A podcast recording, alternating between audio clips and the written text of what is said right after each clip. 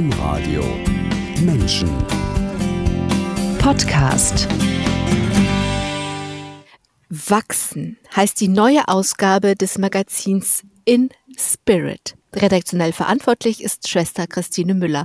Ein Gespräch über das Wachsen und Spirit zu Pfingsten. Herzlich willkommen, Schwester Christine Müller in Frankfurt in ihrer Niederlassung der Steiler Missionsschwestern. Alles gut bei Ihnen?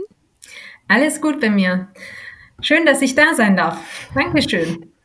Sehr gerne. Herzlich willkommen alle, die eingeschaltet haben. Am Mikrofon Angela Krumpen. Schwester Christine, ich habe mich gefragt, wie man in Spirit geschrieben in Doppelpunkt Spirit wohl am besten übersetzt wörtlich ja vielleicht mit, da ist Geist drin. Aber das klingt irgendwie nicht richtig. Bei Spirit klingt was ganz anderes mit als bei Geist. Nun heißt aber nicht nur im Magazin so, sondern auch das Team, was dieses Magazin verantwortet, das nennt sich auch in Doppelpunkt Spirit. Das Magazin ist sozusagen ein Spin-off von dem Team. Was ist das für ein Team und warum heißt es in Doppelpunkt Spirit? Ja, unser Team hat gesucht, wie wir uns nennen möchten. Wir sind ein Team aus vielen jungen Erwachsenen. Ähm, die meisten sind zurückgekehrte Missionarinnen und Missionare auf Zeit und eben auch Schwestern und Hauptamtliche sind dabei. Wir hatten gesucht, ähm, was wir, was uns verbindet.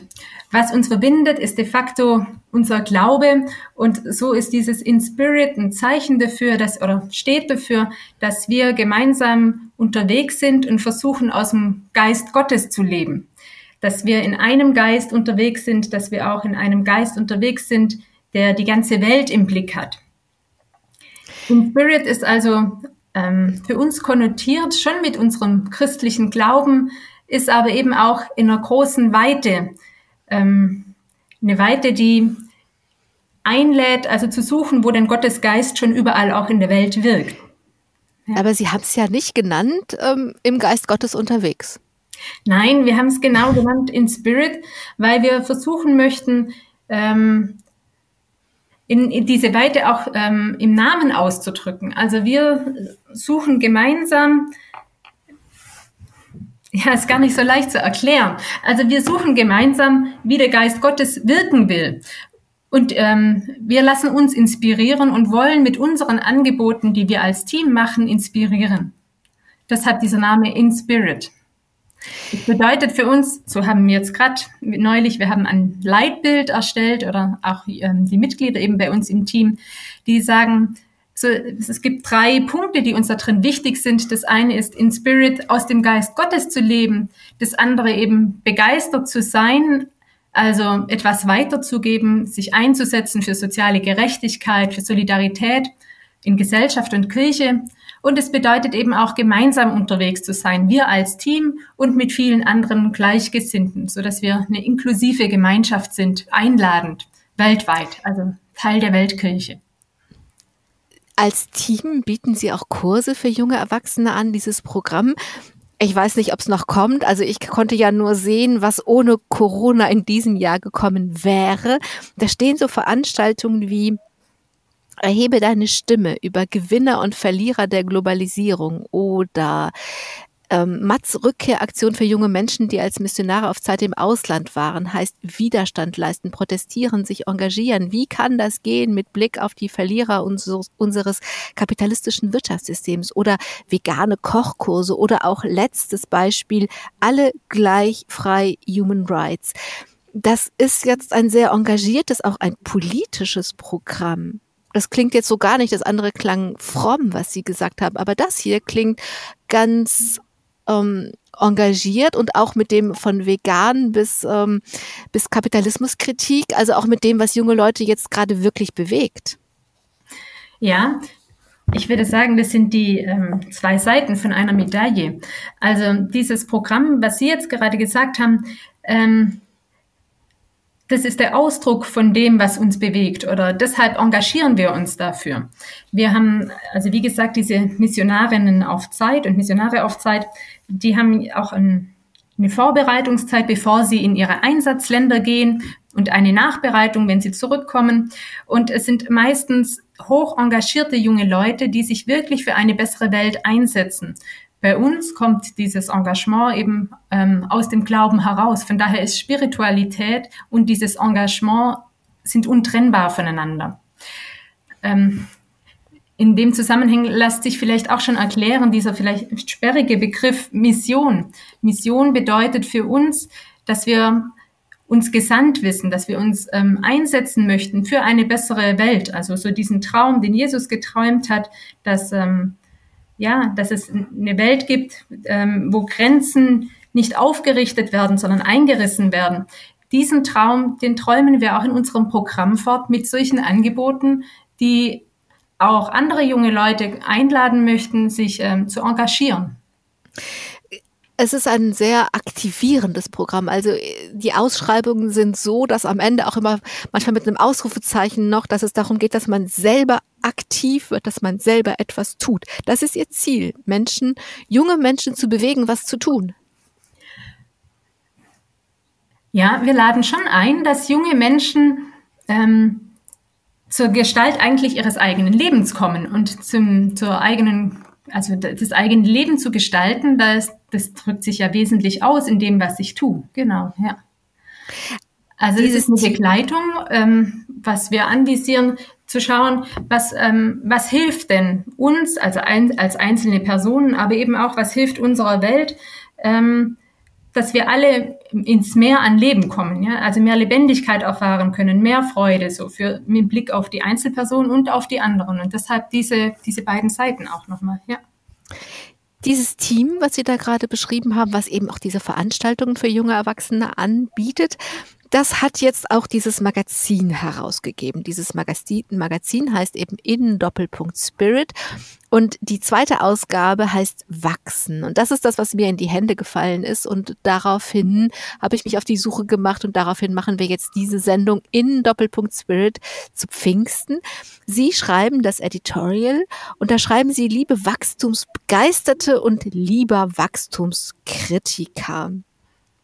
Und wenn ich mir das Magazin so angucke, dann, dann deklinieren sie das Wort Wachstum auf ganz unterschiedliche Dinge. Also da geht es um Postwachstum, also um Wirtschaft und Wirtschaftskritik, um Kapitalismuskritik, um Gemüse, das vernetzt, um Hochleistungskühe und um Haltungen von Entwicklungen und Menschen. Also Wachstum kann Wirtschaft sein, Wachstum kann einfach Natur sein, Wachstum kann die Persönlichkeit sein. Ähm, haben Sie das so, also dieses Wort, dieses Thema wachsen genommen und dann einfach auf die verschiedenen Bereiche durchdekliniert? Naja, de facto war es so, dass wir haben ja regelmäßig Teamtreffen mit unserem Inspirit-Team, wo wir zusammen gebrainstormt haben und überlegt haben, was könnten denn mögliche Themen sein. Und da kann, kam von einem Teammitglied der Vorschlag, ähm, das Thema Wachsen. Die Steffi Mager, die bei uns Öffentlichkeitsbeauftragte ist, ähm, ähm, und ich zusammen, wir haben dann versucht, mit, ähm, mit dem ganzen Team zu, zu überlegen, ähm, wie, wie dieses Thema Wachstum ansprechend sein könnte oder welche Aspekte wichtig sind für junge Leute. Wir haben also wirklich in einem sehr gemeinschaftlichen Prozess läuft es, dass wir schauen, was wollen wir in unserem Magazin berichten? Also wir hatten am Anfang bei der ersten Ausgabe uns zusammengesetzt und die Spitzmarken überlegt, also welche Themen sollen in unserem Heft immer vorkommen, so wie zum Beispiel gesellschaftliche Themen. Wir wollten den weltweiten Blick in unser Magazin aufnehmen, aber eben auch Spiritualität als Thema und auch ähm, ja eher lockere Kategorien, wo es um Praktisches geht, also Do it yourself. Und dann war es jetzt bei diesem Thema Wachstum tatsächlich so, dass wir geschaut haben als Team, ähm, jede von, also jedes Teammitglied, wo sie denn selber einen Schwerpunkt setzen könnte. Und so hat jede eingebracht, wo sie auch einen Zugang, einen persönlichen Zugang dazu hat zum Thema. Und das kann dann eben auch durchwechseln. Mhm. Dieses Team, ach so, eine Frage noch, bevor wir auf das Team und die, und die größere Gemeinschaft kommen. Also ich habe die Online-Variante gesehen. Ich habe es jetzt nicht gedruckt gesehen. Das macht natürlich auch immer noch einen Unterschied. Aber in dieser Online-Variante, das wirkt sehr professionell. Also da ist es schön layoutet. Das hat einen frischen Stil. Das sieht übrigens äh, über, manchmal haben ja so Magazine was sehr angestaubt frommes, so ist überhaupt gar nicht. Haben Sie Profis mit am Werk oder wo ja, kommt diese Professionalität her? Ja, ja. Bei diesem Layout haben wir einen tollen Grafiker, der uns da geholfen hat. Und das ist uns auch sehr wichtig. Also uns war es ein Anliegen, mit diesem Magazin ähm, ein Format zu schaffen, das inhaltlich und optisch ansprechend ist für junge Leute. Also unsere Zielgruppe sind ja junge Leute bis so 35 und der Gedanke ist schon der, dass ähm, junge Leute von dem berichten, dass sie Farbe bekennen, für das, was in ihrem Leben wichtig ist oder wofür sie sich einsetzen. Also so, dass es eine Sprache ist, die verständlich ist für andere und ein Layout. Und äh, insofern sind wir natürlich ganz happy, dass Jens uns unser Magazin so schön gelayoutet hat, auch auch mit Papier. Wir haben extra Umweltpapier ähm, genommen, so dass wir versuchen auch in dem Druck und also in der Art und Weise, wie wir ähm, arbeiten, nachhaltig zu sein dieses Team in Spirit, das ist, haben wir schon gesagt, das ist Teil einer jungen Gemeinschaft und diese junge Gemeinschaft gehört in die größere Ordensfamilie. Da gehören die Steiler Missionare zu und natürlich die Steiler Missionsschwestern. Sie sind eine Schwester Christine, Sie sind eine dieser Steiler Missionsschwestern, eine von vielen Tausenden auf der ganzen Welt. Ihr Orden hat Niederlassungen in 47 Ländern. Und überall in diesen Niederlassungen mischen sich die Schwestern aus verschiedenen Ländern. Und von einer globalen Welt zu reden, das ist eins, die im Blick zu haben, das ist natürlich auch verdienstvoll und wichtig, finde ich, dass wir eine Welt sind und nur als äh, klimatechnisch nur als eine Welt weiter bestehen können werden. Aber sich so zu durchmischen und mit verschiedenen Kulturen das Badezimmer zu teilen, den Tisch zu teilen, das ist nochmal was ganz anderes. Wie herausfordernd ist es für Sie, eine internationale, sich überall vor Ort mischende Gemeinschaft zu sein? Also zunächst mal ist es eine große Bereicherung. Wenn wir in Gemeinschaften zusammenleben, in denen verschiedene Nationalitäten sind, dann bedeutet es natürlich auch viele Sichtweisen zu haben. Wir bekommen voneinander mit, was die Politik in dem eigenen, also in den anderen Ländern bewegt, wir erfahren auch ähm, ja von Konflikten oder von gesellschaftlichen Problemen, die jetzt ähm, in unseren politischen Nachrichten nicht an erster Stelle stehen. Es bedeutet aber eben auch in den kulturellen Reichtum einzutauchen, dass wir kulinarisch äh, Weltreisen haben, wenn die Schwestern jeweils kochen. Also das ist alles eine große Bereicherung würde ich als, als allererstes sagen, bevor es auch eine Herausforderung ist. Klar braucht es von, von allen Seiten eine Offenheit füreinander und auch äh, eine Akzeptanz des Andersseins. Und ich denke, das Schöne an unserer Ordensgemeinschaft da drin ist wirklich, dass wir spüren, dass wir eine tiefe gemeinsame Basis haben. Dass wir glauben, dass Gott uns in diese Gemeinschaft gerufen hat und äh, ja, dass uns Gottes Geist auch in dieser Unterschiedlichkeit verbindet. Und dass dieses Verbindende dann so stark ist, dass diese oft ähm, ja eher oberflächlichen Unterschiedlichkeiten, aber die auch also sehr wichtig sein können, klar. Ähm, also dass das, dass dieser, dass diese tiefe gemeinsame Basis dann doch überwiegt, ja. Also das glaube ich, so wie Sie das sagen, aber ich kann mir nicht vorstellen, dass es, ähm, also Sie, Sie sprechen, dass es bereichernd ist, glaube ich alles sofort. Aber wenn ich mitbekomme, wie schwierig es ist, wenn man mit verschiedenen Geflüchteten, verschiedener Nationalitäten. Ähm, da, da sind Kleinigkeiten, das ist ein Gesichtsausdruck, das ist äh, eine Begrüßung, das sind äh, Worte, die zu ganz großen Hindernissen werden können. Da geht's gar, natürlich ist das auch bereichernd, so zusammen zu sein, aber das im täglichen gemeinsamen Leben, ähm, ich verstehe, wenn Sie sagen, es gibt diesen tiefen gemeinsamen Grund, aber ich glaube, dass es trotzdem nennen Sie es eine Kunst, wenn Sie es nicht Herausforderung nennen wollen, dann miteinander auszukommen. Also wie machen Sie mhm. das? sind so viele Dinge, die andere verletzen können, die man falsch verstehen kann, obwohl keiner was Böses dabei will. Da muss man noch gar nicht irgendwie schlecht gelaunt gewesen sein. Und trotzdem passieren ganz krasse Dinge. Ja, aber ich denke, dass ähm, also das ist natürlich ähm, aufgrund von kulturellen Unterschieden kann das passieren, aber wenn wir ehrlich sind und in unsere eigenen Familien oder innerhalb auch von der eigenen Nationalität schauen, ist es auch nichts anderes. Also es sind oft auch sehr grundlegende menschliche Herausforderungen, wo es die Frage ist, wie wir damit umgehen. Und ich glaube, was es uns da drin eben schon leichter macht, sind ähm, ist diese gemeinsame Basis des Evangeliums, also und schon auch eine gemeinsame Basis in der Ordensausbildung. Also dass bei uns diese Offenheit für das Fremde, ähm, eine hohe Form auch von Toleranz, dass das langfristig auch eingeübt wird. Und dass wir versuchen, so diese Haltung, ja, zu der immer wieder eingeladen wird im Evangelium, ähm, einander auch zu verzeihen oder selber auch zu schauen auf sich selber, ähm, was das auslösen kann beim nächsten. Also so, wo werfe ich den ersten Stein? Ähm, ich denke, das hilft sehr für das Miteinander. Mhm. Es gibt in 47 Ländern dieser Welt Niederlassungen und eine gibt es in Frankfurt, in der leben sie und irgendwie ist alles an dieser Niederlassung jung. Die Niederlassung selbst ist erst ein paar Jahre alt und die Bewohnerinnen sind, die sind mehr als ein paar Jahre alt, aber die sind auch noch sehr jung.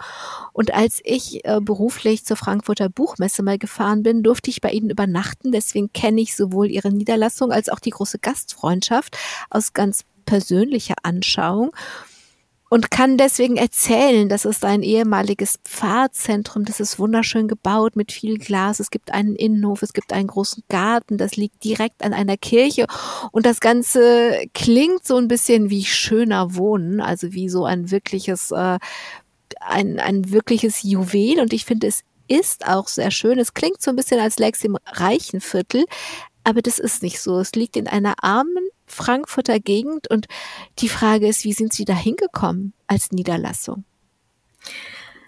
Ja, das war eigentlich auch eine Fügung, kann man sagen. Also wir haben als Ordensgemeinschaft gesucht nach einem neuen Standort, der möglich ist. Bei uns hat sich also in der Provinz einfach Veränderungen gegeben. Manche Häuser sind geschlossen worden, weil es Veränderungen gab. Und ähm, wir wussten, wir möchten in die Mitte von Deutschland und haben dann eben angefragt. Ähm, beim Stadtdekan auch, wo es denn Möglichkeiten vielleicht gäbe, hinzukommen.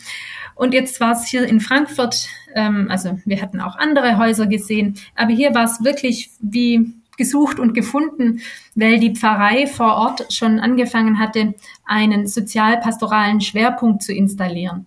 Also es gab hier schon ein Hilfenetz zum Beispiel, ähm, so Nachbarschaftshilfe.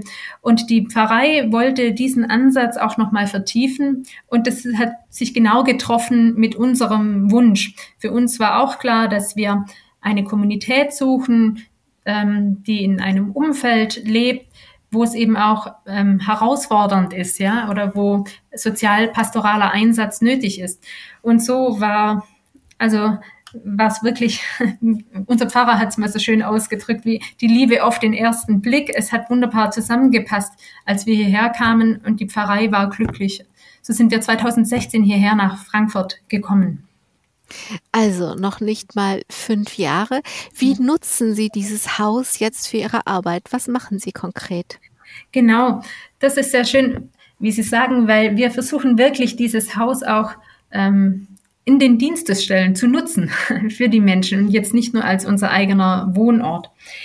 Hier vor Ort haben wir am Anfang gesucht, was könnte es denn sein, dass, ähm, ja, was braucht es denn am meisten hier jetzt in Frankfurt? Es gibt ein gutes Hilfesystem. Ähm, wie können wir den Menschen helfen? Und wir wollten das eben nicht irgendwie äh, von oben herab machen, sondern wir haben mit den Menschen, deshalb haben wir uns aufgemacht. Wir sind zum Beispiel in Einrichtungen für wohnungslose Menschen gegangen, haben mit den Menschen zusammen gegessen und nach und nach haben die Menschen uns die Stadt gezeigt und eben auch ähm, gezeigt, wo der Bedarf liegt. So ist hier entstanden ein Kleidercafé, das bei uns angesiedelt ist. Und zwar hat ähm, das den Hintergrund oder was wir damit schaffen wollten, ist, dass es eine Möglichkeit gibt, wo Menschen unterschiedlicher Herkunft oder sozialer Herkunft, sagen wir mal, ähm, miteinander ins Gespräch kommen.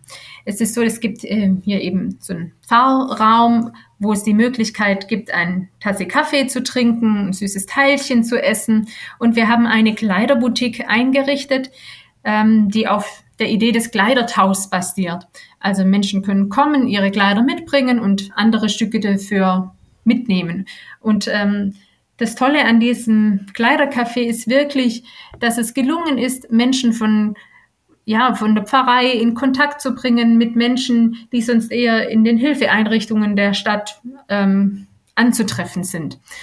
Jetzt mit Corona hat sich auch wieder alles verändert und wir sind immer wieder neu am Suchen hier, wie die Antworten aussehen können. Zum Beispiel ist jetzt derzeit die Unsere Kleiderboutique ist auf die Orgelempore verlegt worden, einfach weil da der ganze Raum viel größer ist ähm, und die Gefahr auch für die Menschen kleiner ist, weil ja, gerade mit dieser langen Schließung jetzt war es für viele natürlich auch schwierig, nochmal an Kleidung zu kommen, wer groß, also wer Bedarf hat, ja, und sich äh, nicht einfach im Geschäft was kaufen kann, ja. Das heißt, Sie haben, Sie haben, also als ich damals da war, da war das ähm, natürlich noch nicht auf der Empore, das war ja auch vor Corona, aber was mich damals berührt hat, ist, ich glaube, es war das erste Mal, dass ich das gesehen habe, weil sonst sind so Kleiderkammern haben oft so Regale und da ist es nicht ordentlich drin oder manchmal ist auch eine Theke davor, dann ist es wie so eine Ausgabe auch noch. Aber bei Ihnen waren es wirklich, das waren ähm, ganz normal wie in einem Geschäft, hingen die Kleider da und es gab einen Spiegel, ein Sofa und eine Umkleide. Also es gab eben auch die Möglichkeit, das anzuprobieren und es hatte überhaupt nicht diesen Charakter von hier, hier wird einem geholfen um es mal. Ja, das ist ja wirklich auch der Gedanke. Also das ist wunderschön, weil die Menschen, die kommen, die fragen oft auch nach einer Beratung, ob ihnen die Kleider stehen. Also es geht wirklich darum, Lieblingsstücke zu finden, wo Menschen sich dann auch drin wohlfühlen in den Kleidern.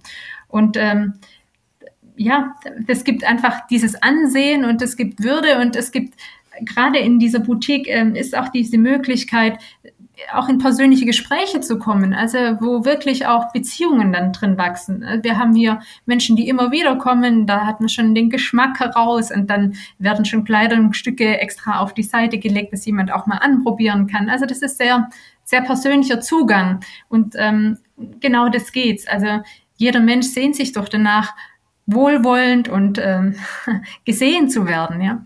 Und ähm, das vermittelt diese Kleiderboutique eben auch mit der Art und Weise, wie sie eingerichtet ist und wie sie den Menschen zur Verfügung steht. Sie haben noch andere Dinge gemacht. Sie haben Übernachtungsmöglichkeiten für junge Gäste geschaffen. Sie kümmern sich oder Sie betreuen Frauen, die Schutz brauchen. Genau. Also unser Engagement geht in verschiedene Richtungen. Ein ganz wichtiger Aspekt ist eben, dass Frauen, als wir damals in der Stadt unterwegs waren, sich immer wieder an die Mitschwestern wandten und gesagt haben, ähm, ob sie nicht Hilfe haben könnten, weil es sehr, ja, weil es einfach unglaublich gefährlich ist, als Frau in der Nacht in so einer großen Stadt zu, zu übernachten, beziehungsweise dass dort ein hoher Preis bezahlt werden muss. Und so entstand ähm, eine kleine Einrichtung, ein Schutzraum, den wir betreuen, ähm, wo Frauen in akuter Not einen sicheren Übernachtungsplatz haben können und wo in Kooperation mit den Hilfeeinrichtungen der Stadt geguckt wird, wie ein, ja, wie es positive Schritte in die Zukunft für die Frauen geben kann. Das ist ein sehr wichtiger Aspekt unseres Daseins hier, weil der sehr kontinuierlich ist. Und das Schöne da, ist, ja. ja ja, das Schöne ist? Das Schöne ist so, ähm, dass unsere, unser sozialpastoraler Einsatz, dass das alles auch miteinander geht. Also es geht in die Pfarrei hinein und ähm, wie Sie gerade auch schon gesagt haben, es geht auch hinein zum Beispiel in unsere Angebote für junge Menschen. Ja, dass wenn wir vor Ort hier einladen, zum Beispiel wenn Vorbereitungsseminare sind für Missionarinnen auf Zeit oder wenn wir ähm, auch ein anderes Angebot, ein offenes Angebot haben, das ähm, eben in eine so, so engagierte Richtung geht. Ähm, dann geschehen da Berührungspunkte durch die Begegnungen mit den Menschen, die viel prägender und nachhaltiger sind, als ähm, jeder theoretische Input sein könnte, weil eine Art von Miteinander erfahren wird, die Grenzen oder erfahrbar werden kann. Man kann das ja auch nicht machen. Aber es, es gibt die Möglichkeit, dass, dass eine Gemeinschaft entstehen kann, die einen so nachhaltig prägt. Ja. Haben Sie dafür ein Beispiel? Das, ich kann mir nicht, also ich hm. versuche gerade zu verstehen, ja. was Sie sagen, aber ich, ich gelingt Zum Beispiel Weihnachten. Wir haben hier an Weihnachten als Gemeinschaft eingeladen, junge Leute mit uns Weihnachten zu feiern, wer mag. Und es sind mehrere gekommen. Wir haben also natürlich zusammen Liturgie gefeiert. Wir sind in den Gottesdienst gegangen und wir haben zusammen vorbereitet und auch mit ähm, der koptisch-orthodoxen Jugend hier in Frankfurt ein Weihnachtsfest auf dem Kirchplatz. Eingeladen waren Menschen mit und ohne festen Wohnsitz. Wir haben gemeinsam vorbereitet den ganzen Kirchplatz, also mit ähm, es gab die, unsere Pommesbude, es gab einen Teestand, es gab ein Lagerfeuer, es gab einen Popcornstand, es gab ein Kaffeeauto, es gab eine Fotostation. In der Kirche sind Weihnachtslieder gesungen worden. Und so sind ganz natürlich Begegnungen entstanden zwischen den jungen Leuten, zwischen Menschen ohne festen Wohnsitz oder Geflüchteten, also ganz unterschiedliche Menschen zusammen. Und es war so ein schönes Miteinander, das ähm, einen so viel Geschmack verliehen hat, dass man gedacht hat, warum kann unsere Welt nicht einfach so sein? Und das ist was, was ins Herz fällt, was viel tiefer prägt, wie jetzt ein theoretischer Input, dass wir doch nur eine Welt haben. Und ist das so, dass sich das dann, dass die Menschen sich wieder treffen oder machen sie dann an Ostern noch ein Fest oder wie wird daraus dann eine Gemeinschaft aus so einem Erlebnis? Also es ist natürlich unterschiedlich. Manche Menschen kommen regelmäßig wieder eben zum Kleidercafé oder wenn wir Fasching zusammen gefeiert hatten. Wir haben immer wieder ähm, also Feste, aber manchmal, also es ist natürlich nicht, dass diese jungen Leute, die jetzt bei uns Weihnachten waren, automatisch auch regelmäßig hier sind, sondern es kann manchmal auch ein Anstoß sein, in, in der eigenen Stadt zu schauen, mit wem bin ich zusammen oder ähm, lasse ich mich denn ein, auch auf andere Gruppen oder auch dort was zu initiieren. Also es zieht Kreise im Leben von jedem und jeder Einzelnen und die können ganz unterschiedlich sein. Es kann sein, dass es eben in sich fortsetzt, in gemeinschaftlichen Erfahrungen hier vor Ort oder anderswo. Sie haben eben gesagt, dass Sie seit 2016 diese junge Niederlassung in Frankfurt haben. Sie haben dieser Niederlassung einen Namen gegeben. Sie haben sich nach Madeleine Delbrel benannt. Das war eine französische Schriftstellerin, eine Sozialarbeiterin, eine Mystikerin, die 1964 gestorben ist. Sie hat eng mit Arbeiterpriestern zusammengearbeitet. Sie hat in Ivry gelebt in Frankreich. Da gibt es ähm, viel, ein großes, starkes Arbeitermilieu und viel Armut. Was hat diese Frau Ansicht, dass Sie als junge Frauengemeinschaft gesagt haben, das bewegt uns so, dass wir uns nach Madeleine Delbrel benennen wollen? Also an Madeleine Delbrel war für uns genau die Kombination inspirierend. Madeleine Delbrel war ja oder ist nach Ivry gekommen und hat dort als Sozialarbeiterin gewirkt. Sie war selber damals noch also relativ ähm, neu bekehrt, wie sie sagt. Also sie war in der Jugend war sie Atheistin und hat dann eine starke Gotteserfahrung gemacht, über die sie aber nie, also nirgendwo groß berichtet hat. Sie sagt lediglich, ich war von Gott ergriffen worden und bin es immer noch. Und ähm, also dass Gott sie überwältigt hat, ja. Und diese Erfahrung muss so tief gewesen sein, dass sie ihr ganzes Leben so durchgeprägt hat, dass sie aus einer unglaublich tiefen Gottverbundenheit heraus gelebt hat. Also sie sagt, ähm, dass in allen Alltagsvollzügen, die sie macht, ähm, dass sie da drin auch Gott sucht und dass sie gerade auch in den kleinen ähm, Pausen zum Beispiel des Alltags, wenn sie auf die Straßenbahn wartet oder so, dass dies Bohrlöcher sein können hin ähm, in die Tiefe Gottes. Und für uns war schon inspirierend auf der einen Seite ihr soziales Engagement, auf der anderen Seite dieses, ja, dieses mystische Element. Und drittens war für uns natürlich auch inspirierend ähm, dieser doch großteils marxistische Kontext, in dem sie gelebt hat, der mit äh, Atheismus einherging. wir sind jetzt natürlich in einer ganz anderen Situation hier in Frankfurt, in dieser Stadt.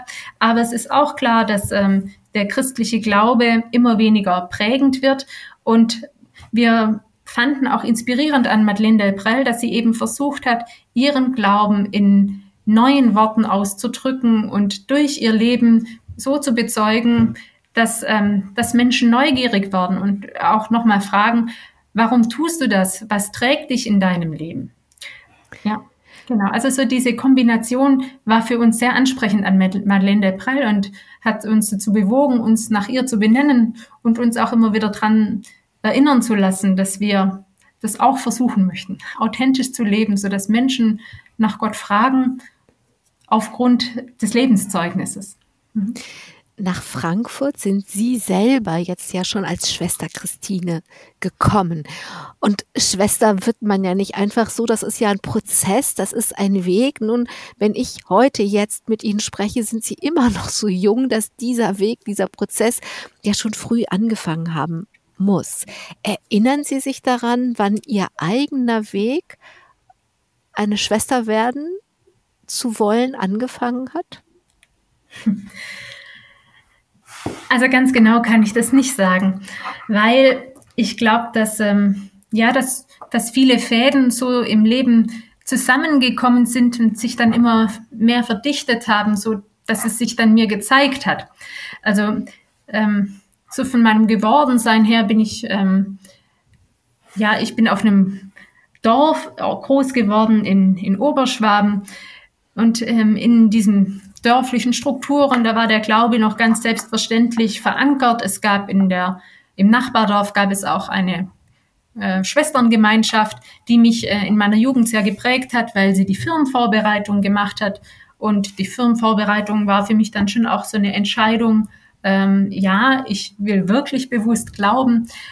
Also das sind mir viele Grundlagen gelegt worden, so eine christliche Basis, auf die eigentlich alles aufbaut. Also und wahrscheinlich war es schon auch in dieser Zeit, also wenn ich jetzt so zurückblicke, ähm, ich bin dann immer wieder zu diesen Schwestern auch in den Sommerferien gefahren, dass ich dort Frauen kennengelernt habe, die sehr authentisch gelebt haben. Mich hat ähm, auch in der Jugend dann sehr fasziniert, ähm, Mutter Teresa. Und zwar natürlich auf der einen Seite war, weil sie so eine charismatische, tolle Frau war. Aber was mich auch fasziniert hat oder wesentlich war, dass sie so ganz entschieden gelebt hat, also dass sie wirklich gefunden hat, wofür sie leben will. Also dass sie dieses, äh, dass sie ein Ja gesagt hat und das durchgetragen hat. Und so dieses, also diese Faszination von Menschen, die wissen, wofür sie leben, ich glaube, das war schon so eine Grundlage für, für meine Suche dann später. Das ist vielleicht die Spur gelegt worden. Sie haben ganz früh ganz viel Musik gemacht. Sie haben auch in der, in der Gemeinde früh Verantwortung für Kirchenmusik übernommen und Musikerin zu werden oder Kirchenmusikerin zu werden, das hätte auch eine Option sein können. Ja, Musik war für mich immer so ein Raum, in dem ich mich ausdrücken konnte. Also bei uns im Dorf war, gibt's, gibt, gab es viele Musik, also gab es einen Musikverein und es gab eben den Chor und so und die Musik, ähm, also heute würde ich sagen, ist schon für mich ähm, ja ein Zugang gewesen, das Unaussprechliche auch auszudrücken oder auch mich selber auszudrücken, Emotionen, die ich anders nicht ausdrücken konnte. Und ähm, ich bin dann relativ früh gefragt worden. Ich hatte angefangen, Klavier zu spielen und bei uns im Dorf war es nötig. Ähm, also es gab einen Organist und der war immer dran mit Spielen. Der hat gefragt, ob ich mir nicht vorstellen könnte, auch Orgel zu spielen. Und ich fand das toll. Dann habe ich angefangen, Orgel zu spielen und hatte dann auch angefangen, im Kirchenchor zu begleiten. Also ich hatte ähm, so diese, diese natürliche, also grundgelegte Prägung durch diesen Glauben in Kombination mit dieser Musik, das, das entsprach mir einfach. Da habe ich mich wohl gefühlt, da habe ich mich zu Hause gefühlt. Ich konnte der Gemeinschaft auch was zurückgeben im Dorf. Das, ich habe da so auch meinen Platz gefunden. Ja, und insofern lag es für mich dann schon auch nahe, später zu fragen, ob so eine Kombination, wie es in der Kirchenmusik möglich ist, ob das nicht auch was für mich wäre. Aber ich habe es dann nicht gemacht. Genau, Sie haben es dann nicht gemacht, weil ich fasse das jetzt mal zusammen, was Sie mir im Vorgespräch erzählt haben, weil über allem, also Sie haben dann eine Ausbildung als Lehrerin gemacht, auch abgeschlossen, also studiert und ein Referendariat gemacht. Aber über oder unter allem lag immer die große Frage nach dem Sinn. Das ist ja eine der größten Fragen, die der Mensch sich stellen kann. Und sie hat diese Frage nicht losgelassen und sie haben sich dann an unterschiedlichen Orten auf die Suche gemacht und 2008 haben sie Einzelexerzitien gemacht und das war ein Wendepunkt. Was ist da passiert? Ja, diese Exerzitien, die waren also die waren wirklich schon aber ein Punkt ähm, nach einer langen Suche. Also eben, ich habe immer gesucht, was ist denn das, was jetzt im Leben durchträgt. Also was ist das, wofür es sich wirklich lohnt, Ja zu sagen, so wie ich es vorher gesagt habe. Und irgendwann war mir schon klar, dass ähm, so ein endgültiges Ja für mich ähm, mit Gott auch zusammenhängen muss. Wie genau wusste ich noch nicht, aber ich, ich wollte ja, ich wollte tatsächlich in der Stille einfach suchen, ähm, wie ich Gott diesen Raum geben kann, damit ich vielleicht spüren kann oder in Kontakt kommen kann mit dem, was mein Leben trägt und dass sich dann auch eine Richtung auftut. Und deshalb habe ich diese ignatianischen Einzelexerzitien gemacht. Und ähm, ja, es ist mir wirklich geschenkt worden, dass ich, dass ich äh, Gottes Gegenwart einfach erfahren durfte. Es klingt jetzt so einfach und ist so groß, dass es mein ganzes Leben verändert hat. Ich hatte von dem Zeitpunkt an, war es für mich fraglos, ähm, dass Gott mit mir in meinem Leben unterwegs ist und dass, ähm, also dass er eine Macht ist, der sich, die sich, ähm, also die mir beisteht, dass Gott nicht der Ferne ist, der irgendwie einen perfekten Plan hat, sondern dass Gott mit mir auf meinem Weg geht und mir zur Seite steht da drin und mich führt und mich zieht und lockt zum Guten hin. Ja. Wenn Sie sagen, danach ist alles anders geworden und Sie beschreiben, dass äh, ja Gott auf einmal ganz nah war. Also etwas, was nah ist, das kann ich entweder riechen oder fühlen oder hören oder sehen oder anfassen. Wie ist er Ihnen denn ganz nah? Wie merken Sie das denn? Ja, wenn das immer so einfach wäre, gell, zu erklären. Gott ist doch immer das Geheimnis und er zeigt sich immer neu und immer anders. Oft ist es bei mir dann so gewesen, oder auch jetzt, dass ich ähm, erst im Nachhinein erfahre oder wahrnehme oder erkenne, dass, dass da Gott am Wirken war. So diese Momente der Gegenwart Gottes, die sind beglückend und schenken einen inneren Frieden und eine innere Freude, die sich jetzt ähm, nicht ähm, also rein sinnlich irgendwie beschreiben lassen. Also Gott ist eben nicht, was ich äh, riechen kann und nicht, was ich hören kann. Also ich höre da keine tiefen Männerstimme im Gebet oder irgendwie so eine, also so eine Vorstellung. Und trotzdem ist er ganz real. Also ist diese, ist dieses Wirken ganz real. Mhm. Danach war Ihnen klar, Sie haben gesagt, fraglos, dass das Ihr Weg ist, aber war, Ihnen war noch nicht klar, wo denn dieser Weg weitergehen sollte. Sie haben ähm, Franziskanerinnen gekannt, also Sie haben unterschiedlichen, in unterschiedlichen Gemeinschaften geguckt und sind dann aber zu den Steilern Missionsschwestern gekommen. Äh, warum da? Was war bei den Steilern Missionsschwestern, dass Sie gesagt haben, hier ist der Ort, an dem ich das, was ich will, tun kann, leben kann? Ja, das ist auch ganz, also ich musste ein bisschen schmunzeln, weil Sie ja gerade gefragt haben, wie zeigt sich das Gott ähm, in Ihrem Leben? Und bei dieser Frage würde ich sagen, Gott hat sich mir im Widerstand gezeigt. Zuerst mal war für mich, also ich hatte bei unseren Schwestern auch, also bei einer Mitschwester diese Exerzitien gemacht und danach war eben die Suche dort bei anderen Gemeinschaften. Und ich bin nie auf die Idee gekommen, bei unseren eigenen, also bei diesen Steiner Schwestern zu, zu schauen, ob das was wäre und habe mich gefragt, warum eigentlich nicht? Ich habe da so einen Widerstand gespürt. Und als ich dann gedacht habe, ich muss mir diesen Widerstand anschauen und äh, mich angemeldet habe, so für eine Mitlebezeit, dann habe ich gemerkt, ja, dass vielleicht genau das war, was mich lockt, was auch ähm, so einen Widerstand hervorgehoben hat. Es war, ich komme eher vom Dorf, äh, wo es eher, hm, ja, ein engerer Kontext ist, während die Schwestern ähm, für mich für eine große weltweite standen. Wir hatten es vorher schon mit diesen internationalen Gemeinschaften beispielsweise. Was mich dann total fasziniert und angezogen hat, war wirklich diese große Weite, die bei den Schwestern spürbar war. Also eine Weite, wo vieles Raum und Platz hatte. Es war für mich auch spürbar eine große Freiheit, dass es ähm, nicht darum ging, mich oder, oder Menschen ähm, auf was festzulegen, sondern Menschen dahin zu begleiten, das ganz eigene zu finden ähm, für das eigene, also für das Leben, das durch mich in die Welt kommen soll, also das ursprüngliche. Das hat mich sehr fasziniert und als ich dann dort war, bei unseren Schwestern hatten wir auch eine gemeinsame Gebetszeit und dann im gemeinsamen Miteinander hat sich das alles bestätigt. Da war so ein in, tiefer innerer Friede bei mir da und so eine Freude, dass, dass ich wusste, das ist ein Ort oder das ist eine Gemeinschaft, wo ich mich anvertrauen kann, a der Gemeinschaft, aber wo ich mich auch entfalten kann und ganz zu der werden kann, wie ich bin. Ja. Sie sind noch jung und Sie leben mit noch jüngeren Schwestern oder jungen Frauen in Frankfurt zusammen. Und nun ist es ja so, dass Orden in der Regel ein großes Nachwuchsproblem haben. Was ist denn bei Ihnen anders, dass sich so viele junge Menschen, junge Frauen einfinden? Naja, also viel ist jetzt ja auch relativ.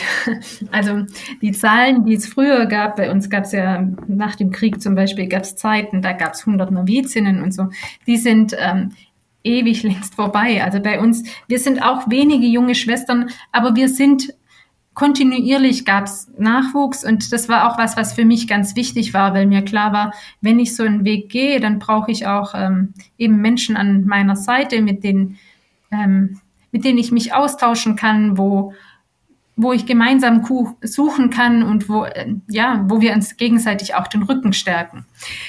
Ich denke, was und das sind eben oft auch Gleichaltrige. Also ich meine, das kann man, das kann man in vertikalen Beziehungen, was dann vielleicht wie, wie eine Mentorin, wie eine Lehrerin, wie eine Mutter, wie eine Tante oder so ist. Aber man braucht ja auch einfach Gleichaltrige. Man braucht Peers, die einen ganz anders verstehen können, weil sie zur gleichen Zeit äh, groß geworden sind. Genau. Und ich glaube, was jetzt für uns eben auch, oder was für mich das Schöne ist, ist zum Beispiel jetzt, um nochmal den Bogen zum Anfang auch zurückzuschlagen, ist zum Beispiel unser Team da drin. Also natürlich sind wir wenige junge Schwestern, wir sind aber junge Schwestern und wir haben junge Menschen um uns herum, die gleichgesinnt auf dem Weg sind. Und ich glaube, das ist doch das Zentrale, dass wir, ähm, dass wir nicht isoliert als Ordensfrauen unseren Weg gehen, sondern dass wir als Frauen mitten im Leben und auch mitten in dieser Welt stehen und ähm, dass wir so gemeinsam suchen, wie, wie dieser Traum vom Reich Gottes auch Wirklichkeit werden kann. Mhm. Ich würde gern auch noch mal zum Anfang zurückkommen, denn wir machen diese Sendung zu Pfingsten und als Steiler Missionsschwester heißt das wörtlich, dass sie Dienerin des Heiligen Geistes sind. Das ist der offizielle Name ihres Ordens, Dienerinnen des Heiligen Geistes. Wie übersetzen Sie das für sich, dass Sie eine Dienerin des Heiligen Geistes sind?